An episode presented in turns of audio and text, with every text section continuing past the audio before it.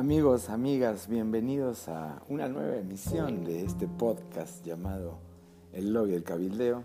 Yo soy Mario Ricciardi y les doy la bienvenida a este nuevo episodio después de como un año que no hago un episodio del Lobby del Cabildeo. La razón, hay muchas, pero bueno, una de las tantas es de que, bueno, este, este programa que pone a este tema que es el lobby a la política de los grupos de interés sobre la mesa y la idea es poder divulgar un poco de pues, conocimiento, poner dudas ¿no? sobre ese tema del cabildeo y quizás poder eh, pensar y aprender un poco todos juntos en un podcast que hable del tema. Digamos, con esa idea empecé a hacerlo y buscando un poco aprender haciendo. Entonces, bueno, se empezó a generar una dinámica donde dije, bueno, voy a exponer un poco, hacer como una, una ponencia abierta, que es que clase abierta, de mi tema de estudio, de mi tema de, análisis y, gusto, ¿no? que es el lobbying.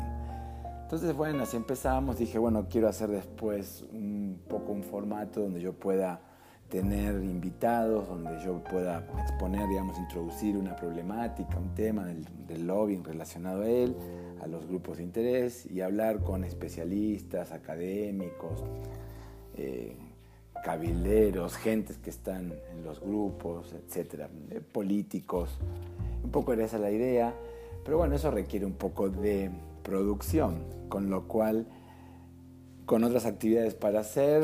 Este podcast se quedó un poco en stand-by, porque bueno, haciendo lo que hacen los académicos o los que quieren aprender también, que es estudiar, leer, querer escribir un poco para, en fin, tomando clases, en fin, ¿no? Entonces, un poco esto se ralentó, pero bueno, decidí, dada como está la coyuntura, de la realidad mundial, sobre todo la mexicana, la argentina, la de Estados Unidos, la europea, quizás la que vemos un poco más, la de las democracias, pero sobre todo las latinoamericanas.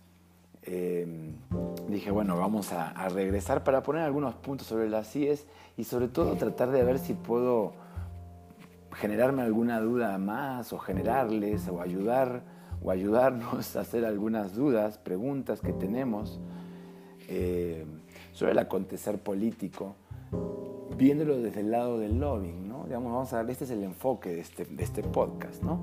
Entonces, entonces dije, ok, vamos a ir compartiendo un poco las cosas que, que pues, donde voy investigando, ¿no? Algunos avances de mis proyectos, investigación, o, mi propia tesis de grado. Eh, y eso fue un poco lo que empecé. y Dije, bueno, a lo mejor puedo ir metiendo algunas. Entonces, el punto es, seguimos derivando en el lobby del cabildeo, como estos minutos de introducción a este episodio del 27 de octubre del 2021. Ahora tomándome un cafecito porque estoy en México, ya no estoy en Argentina, donde me tomaba un matecito. Pero bueno, entonces el asunto es el siguiente. En México, eh, con motivo del, del nuevo paquete fiscal, ¿no? la ley de ingresos, que envía el Poder Ejecutivo al Legislativo, a la, Cámara de Diputados ¿no? del Congreso de la Unión, eh, ahí hay muchos asuntos, ¿no? Entonces, eh, eh, pero el punto que levantó y que yo dije, ok, esto vamos a tratar de matizar o, de, darle un orden a, la discusión, a todo lo que la gente está opinando, al análisis, también obviamente al discurso político y demás.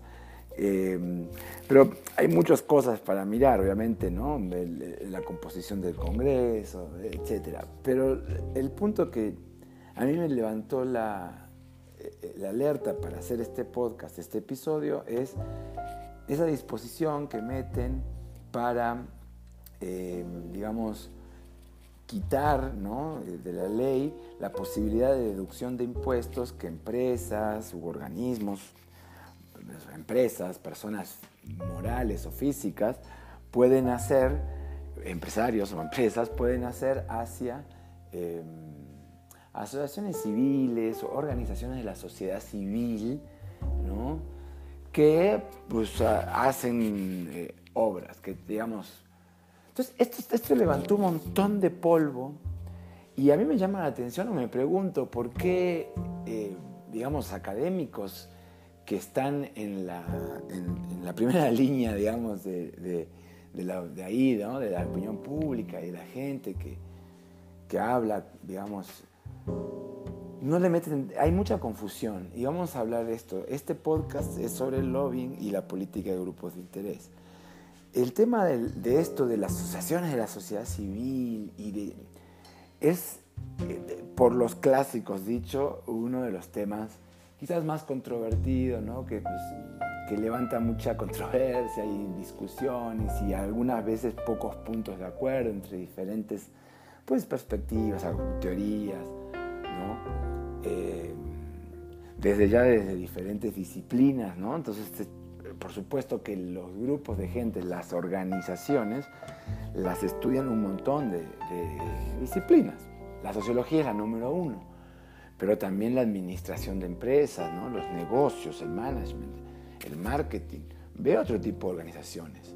Y ahí las, digamos, las ciencias sociales es quien ve todo esto. Entonces, con tantas gentes que hay de parte estudiosos y gentes con grandes conocimientos ¿no? y, formaciones y, y, experiencias dentro de las ciencias sociales, en una discusión tan elemental, no han puesto orden y eso es lo que este podcast está queriendo criticar y pues por supuesto preguntarnos por qué no lo hacen. Es muy claro que más allá de los partidos políticos, es decir, organizaciones que, que, claro, que se juntan, son un grupo de personas que se juntan porque bueno, quieren a través de los mecanismos que hay disponibles, en este caso la democracia, digamos el voto, quieren acceder a los puestos públicos. Bueno, lo hemos dicho en otros episodios que pueden buscar, de este lobby del cabileo. Em, los otros grupos, los que son los grupos de interés o grupos de presión, son esas organizaciones que como los partidos políticos también están inmiscuidos en, temas públicos, digamos, que hacen a lo político, ¿no? Em, y por supuesto la política, ¿no? Entonces ellos son grupos, organizaciones que hacen política, ¿no?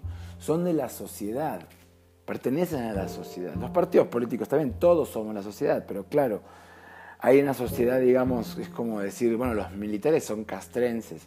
En este tema, en el sistema político, los partidos políticos son medulares en el sistema político. Los otros grupos no están ahí adentro, pero entran y salen y, están en el, entran y salen en la caja negra del sistema político, donde los partidos son los hosts, juntos, digamos, ¿no? De alguna forma, porque a través de los partidos es como se designan, como luego entran las gentes que representan o que sirven eh, públicamente al público, ¿no? Entonces, estas organizaciones, estos grupos de interés, que podrían ser como los partidos, pero no lo son por una o dos razones muy claras. Una es de que son grupos sectoriales, eh, no, los partidos por lo general, eh, si bien hay muchos tipos de partidos, pero los partidos tratan de tener como una visión y representar a un conjunto amplio y digamos diverso de la sociedad, es decir, a alguien que tiene un interés por las jubilaciones, porque es una persona de la tercera edad, o alguien que tiene interés en la generación de nuevos empleos porque es una persona joven. Los partidos tratan de eh, cachar votos de todos esos, aunque hay diferentes tipos de partidos, hay unos que más, otros que menos, pero digamos, los partidos tienen una visión eh, global de lo que es la sociedad. Los grupos de interés, los grupos de presión, las organizaciones la sociedad civil, no. Esas normativamente es una diferencia súper amplia, porque claro que la tipología, y ese es un tema, la tipología de los grupos es enorme. Entonces, pero bueno, acá estamos hablando de grupos de interés, grupos de presión. Una categoría, dos conceptos, vamos a decir, de organizaciones sociales, políticas, ¿no? Em, pero estas organizaciones, y esta es otra diferencia muy importante, no quieren organizarse, participar en la política para acceder a los puestos de representación. Quieren incidir, quieren influir, ¿no? Entonces por eso hacen lobby. Bueno, entonces este tipo de grupos de interés, de presión, ha tenido un montón y tiene un montón de discusiones. Pero hay, una, hay, un, hay un punto inicial de toda esta tipología donde se incluyen todas las que, que puedan escuchar, las de organizaciones de la sociedad civil, grupos, poderes fácticos, intereses creados, los que quieran poner, salen de esta gran división que hay entre grupos de interés o de presión, que son grupos que políticamente tienen intereses, tienen actividades que los involucran en temas políticos, económicos, y también sociales, ¿no? Pero luego hay unos grupos que a diferencia de estos de interés o de presión denominados así o conceptualizados de esta manera, por dos categorías importantes para pensar la política, que es el interés y que es la presión. Entonces, están estos otros grupos que se les denominan los clásicos en la década de los 60, 50, 60, es decir, Duverger en realidad, es decir, década de los 50, y los establece, y este es el, este es el punto, son los grupos de promoción. Estos grupos de promoción son los que cuando la gente que habla se, le va el patín y empiezan a darle que la filantropía y que es algo muy gringo. Bueno, acá acabo de decir algo que en los medios de comunicación me pregunto, y en los medios y, en las redes, y, también diré que en la academia, aunque ahí no me animo tanto porque quizás faltan horas vuelo, y esas es porque este podcast se aprende haciendo, pero estamos queriendo aprendiendo leyendo. y, en fin, ese es un tema que me pregunto por qué no se pone tan fácil. Entonces ahí, por ejemplo, tenemos vamos a poner el ejemplo de la Coparmex. ¿no? Eh, un, grupo de interés, un grupo de presión, que alberga y que digamos que, tiene relaciones de diversas, de diversas índoles, índoles diversas, eh, con diferentes organizaciones, donde hay grupos, donde, donde la propia Coparmex tiene relaciones digamos, y ahí tienen estas, las teorías de red lo explican muy bien con estas, ¿no? Si son eh, eh, redes políticas o redes temáticas, ¿no? Y son dos perspectivas. Pero también tienen relaciones eh, también de patronazgo, ¿verdad? Como partidos políticos. No olvidemos, el, la Coparmex es un sindicato, es un caso, pero solamente lo pongo como ejemplo por este punto, porque el otro día sale el presidente de la Coparmex Em, y él dice ¿no? que justamente les están cortando lo que mucha gente critica, dice, este asunto de, la ley de ingresos que quiere quitar el estímulo fiscal para que las empresas o, personas físicas puedan deducir impuestos vía donación a organizaciones de la sociedad. Em, dice la Coparmex y dicen los críticos, en términos impositivos, en términos de ingresos para las arcas del Estado, no es un número realmente significativo. Entonces realmente lo que se está haciendo acá es una visión ideológica donde el gobierno está queriendo coartar, digamos, oprimir o, digamos, eh, dificultar a que muchas organizaciones tengan eh, actividad o que generen algún tipo de de mediación o de músculo, lo que hagan, ¿no? Entonces que se dificulten, ¿no? Muchas organizaciones eh, de la sociedad, digamos, están compuestas de diferentes formas de, financiación, de, sus patrimonios se componen de diferentes maneras. Una de esas es esta de los ingresos, donde mucha gente dice, bueno, puedo poner dinero con X organización, el fisco lo toma en cuenta y me deduce impuestos, en fin. Esto es un asunto claramente que tiene su implicancia eh, eh, eh, económica, política, política económica, pero dicen muchos, esto es poco lo que hace, realmente es un asunto más bien con implicancias políticas. ¿no? Entonces, justamente, dice el, presidente de la Coparmex, esto es lo que pasa, entonces nosotros los empresarios no estamos, ahora nos vamos a poder, digamos, eh, poder dar dinero a organizaciones que, hacen labores sociales eh, asistencialistas o, demás muy importantes, donde el Estado no puede llegar o si bien llega necesita eh, ejercer la gobernanza ¿no? o, ser colaborativo, en fin. Entonces ahí es donde no se menciona justamente por, digamos, los comentaristas, los analistas, los actores, como el presidente del Coparmex, políticos, no están diciendo una cosa es dar dinero a organizaciones que se, como un think tank, otra cosa es a un grupo de promoción. Un grupo de promoción es la Cruz Roja, pero muchos hay quienes dicen, no, eso es un grupo de interés también. Digamos, ¿qué jugador público no al fin del día que está en lo público no tiene que ver con la política? Y bueno, y ahí está el tema de la discusión tan fuerte que llevó a, que, digamos, las ciencias sociales haga una tipología extensísima, ¿no? Eh, de, tipos de grupos, de organizaciones, que a veces parece que confunde la discusión, a veces parece que no, que la matiza lo suficientemente como para poder hablar en puntual, ¿no? De, diferentes asuntos, eh, y, y, grupos, y contextos, y etcétera.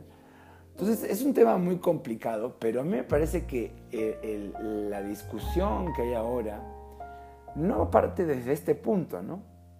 Que estamos queriendo poner en la mesa en este podcast, que como verán, como escucharán, es un podcast, eh, eh, digamos, que, busca indagar más asuntos sobre el lobbying, ¿no? sobre la política de los grupos de interés derivando. Entonces ya vamos a ir tratando de cerrar esto.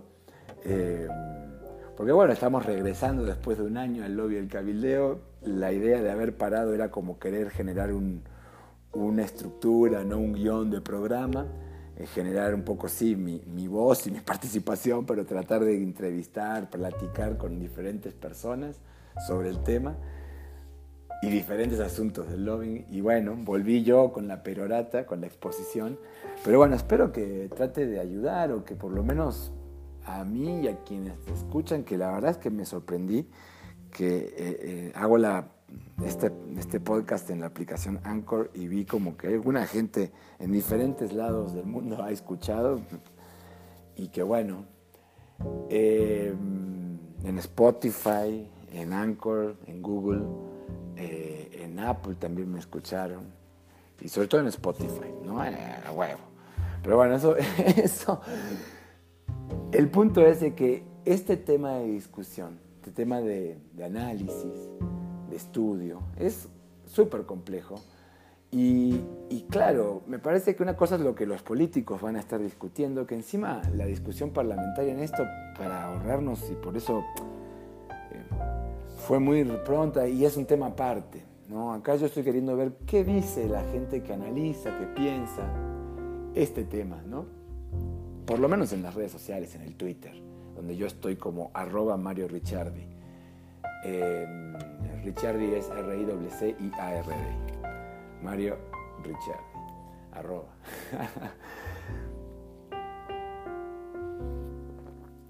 Entonces, pues bueno, yo lo que veo es, y me pregunto por qué no, no se parte de esta discusión.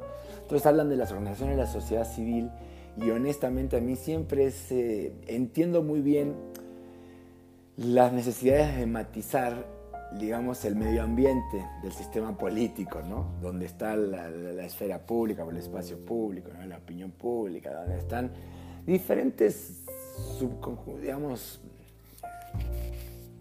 grupos, subconjuntos, ¿no? Eh, donde también, por supuesto, está el mercado, ¿no? Y ahí están justamente...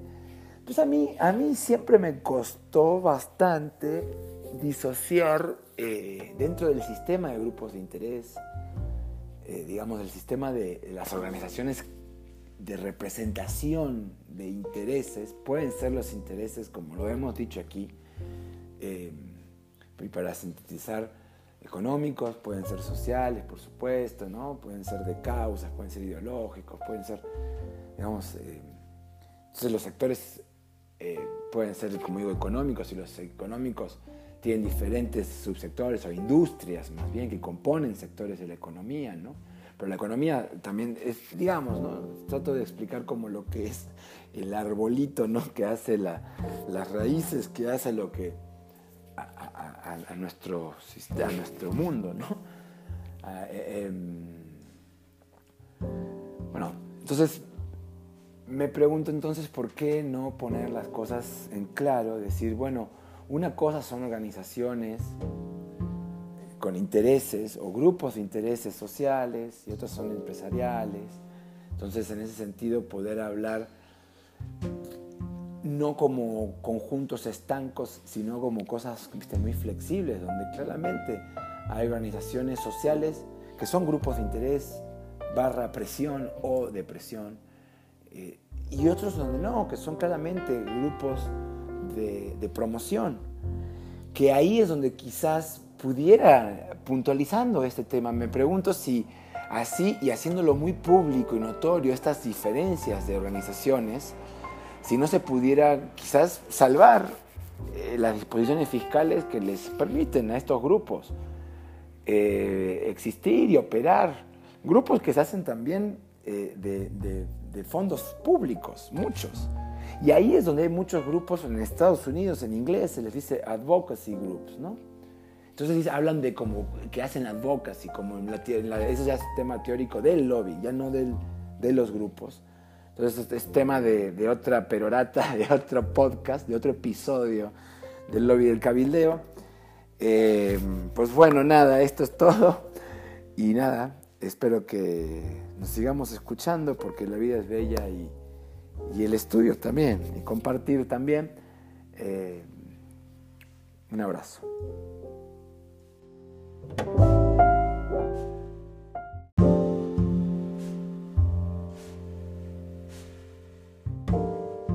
Y como adenda de este lobby del cabildeo, episodio 15, el regreso, em, solamente también decir que claramente no se está hablando también en, en esto como para poder distinguir actores, grupos, organizaciones, y, que hacen lobbying, ¿no?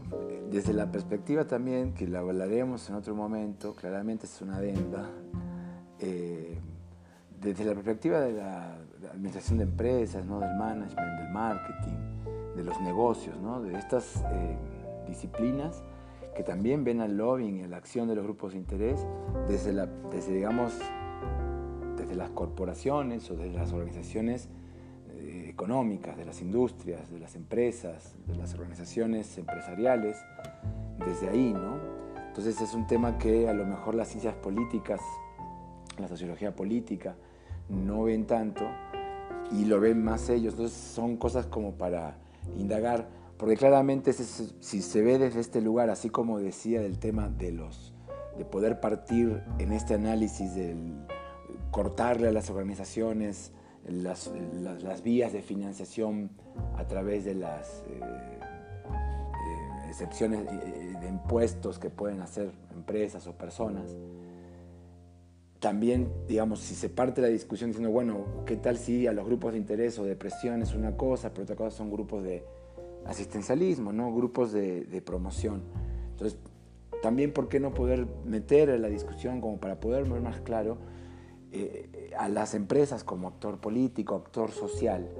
Y cuán importante es, porque claramente hay empresas que tienen relaciones con organizaciones de asistencialismo y son parte de sus acciones de responsabilidad social, que a veces, y ahí está la discusión, y por qué poder meter esto a la discusión, es que el debate es un poco, la falta de acuerdo es de si se puede disociar estas prácticas de responsabilidad social de las prácticas eh, de acción política, como el lobbying o el grassroots, ¿no?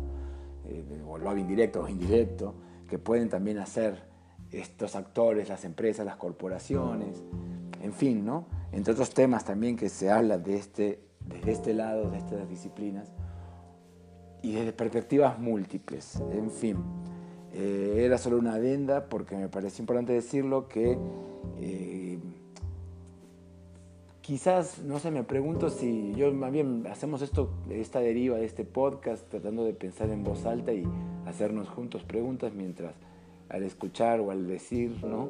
Eh, van saliendo cuestiones, ¿no? De por qué no, por qué se habla de, este conjunto tan grande que es las organizaciones, la sociedad civil, se disocia tanto de lo empresarial, por qué eh, habiendo tanta rica eh, discusión teórica, eh, se simplifica tanto. Entiendo que para poder divulgar hay que simplificar, para informar y explicar en medios también, pero en fin, temas de harina de otro costal que eh, lo iremos compartiendo a medida que sigamos haciendo más podcasts, más episodios del lobby del cabildeo. nuevamente, yo soy Mario Ricciardi y abrazos y sonrisas.